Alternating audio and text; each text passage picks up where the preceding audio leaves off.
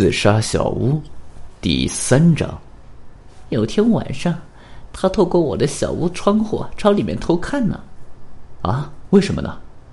哎，大概他以为我想接近法官吧。这，这真是胡闹！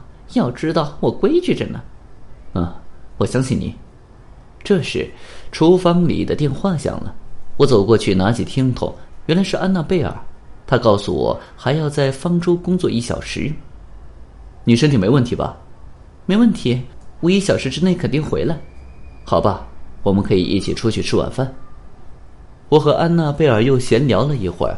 格瑞斯·斯普林大概等得不耐烦了，他在客厅喊道：“我得走了，谢谢您的茶。”我还没来得及说再见，只听见纱门一开一关，想必他已经走远了。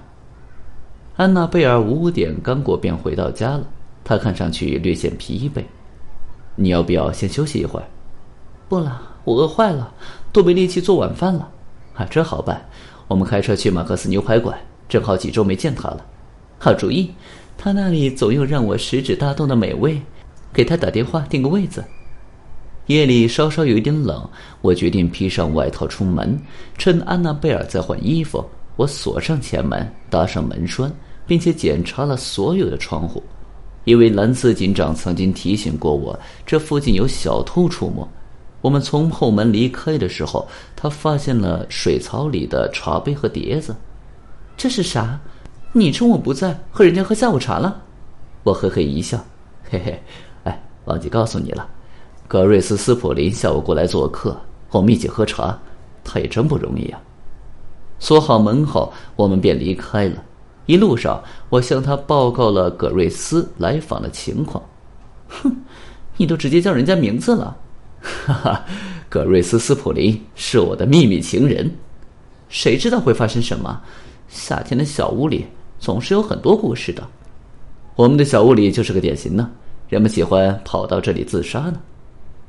我转入牛排馆的停车区，马克思一如既往的对我们的到来欢迎备至。并询问我们是否需要葡萄酒。作为熟客，我们每次都能免费获得一瓶。安娜贝尔考虑到身体状况婉拒了，我也只要了一杯。这是一顿愉快的晚餐。不过安娜贝尔需要早点休息，所以我们离开的比平时早了一点。回家前，我们来到马路边的邮箱查看是否有信。等我们回到切斯特湖的时候，天已经黑了。我把车在小屋后面停好，然后扶安娜贝尔下来，来到后门外，我将钥匙插入门锁，转动，但门没有开。这门坏了吗？我自言自语地说：“肯定是上了门栓，里面又没人，怎么可能呢？”我们只好绕到前门，但结果还是一样。我记得我离开的时候，确实把前门拴住了，但是后门是不可能啊。我们走的时候，房间里没人，因为房子里面没有开灯，我们也看不到室内的情况。我回到车上，从驾驶座旁的小舱内取来了手电，手电照亮了厨房，但是并没有什么不寻常之处。我又来到客厅的一扇窗户外，安娜贝尔跟在我身后，却被我送回车上，并且把车门锁得紧紧的。我有种强烈的坏预感。我借着手电光打量客厅里的情况，然后熄灭手电，快步走向隔壁。杰瑞拉斯宾家亮着灯。啊，能不能借用一下你们家的电话？苏珊一开门，我便问道：“有急事？”当然。他显得有些疑惑。发生什么事了？杰瑞问。但是我根本没理他。我让接线员帮忙转警长的电话。接通后，我飞速的说道：“我在避暑小屋。”你最好赶紧过来，房间上的锁。不过我透过窗户看到了格瑞斯·斯普林在里面，他吊在天花板的钩子上。我身后传来苏珊·拉斯宾的尖叫。十五分钟后，兰斯警长和他的两名手下便赶到现场。情况怎么样，医生？他一脸严肃地问。我检查了两扇门和所有的窗户，全都从里面上了锁。我想破门的工作最好交给你。从他脖子的弯曲角度来看。他是活不成了，又一起自杀吗？这正是我们需要调查的。问题在于他是怎么进去的。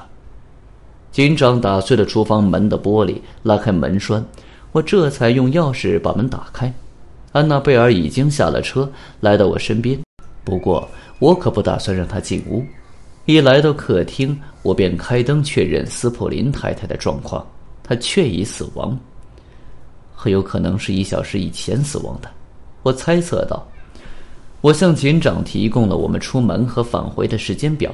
并且报告了死者下午来访的事实，他用过的茶杯还躺在水槽里。房间里没人。一位副官完成了对小屋的搜查，向警长报告。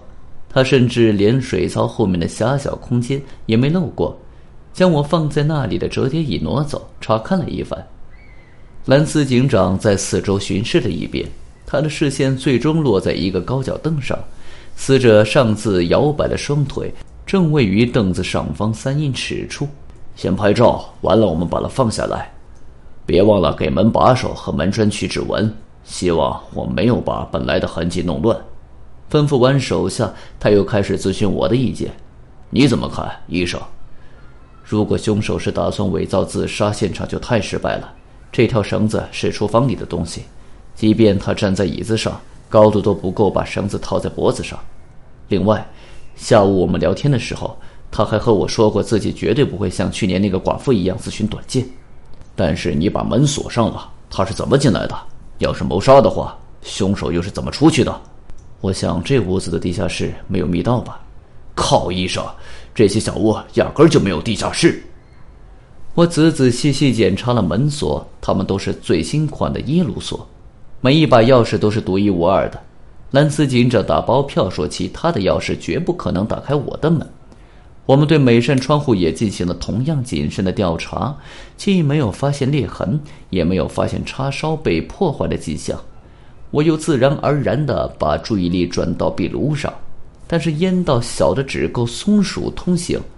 我知道有一些门栓可以在外面用细绳或鱼线拉上，但是小屋的门与门框之间连条缝都没有。故而不可能采用这种伎俩。我甚至还考虑了自动上锁的机关，通过悬挂尸体而制造某种拉线的机关，使得门栓被推入卡槽。问题是现场没有找到丝线，而且小屋的门栓有些紧。没辙了，我气馁地说：“加油呀，医生！”